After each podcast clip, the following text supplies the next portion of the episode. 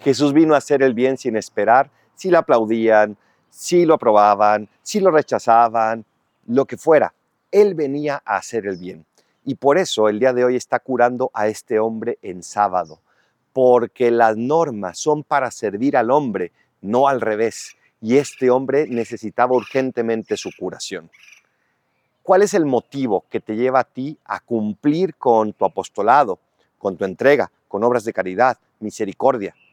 Ojalá que sea el amor, un amor puro como el de Dios. Y si a veces se te mezcla ahí una segunda intención, pídele a Dios la fuerza de tener siempre la pureza de intención para hacer y buscar siempre el bien del otro. Soy el Padre Adolfo, recen por mí, yo rezo por ustedes. Bendiciones.